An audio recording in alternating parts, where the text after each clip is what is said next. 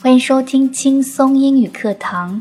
All of life is a net of letting go, but what hurts the most is not taking a moment to say goodbye. 人生就是不断的放下，但最令人痛心的是，我们都没来得及好好和过去道别。更多英语、音乐、情感节目，敬请关注新浪微博 DJ Ukki 安夏。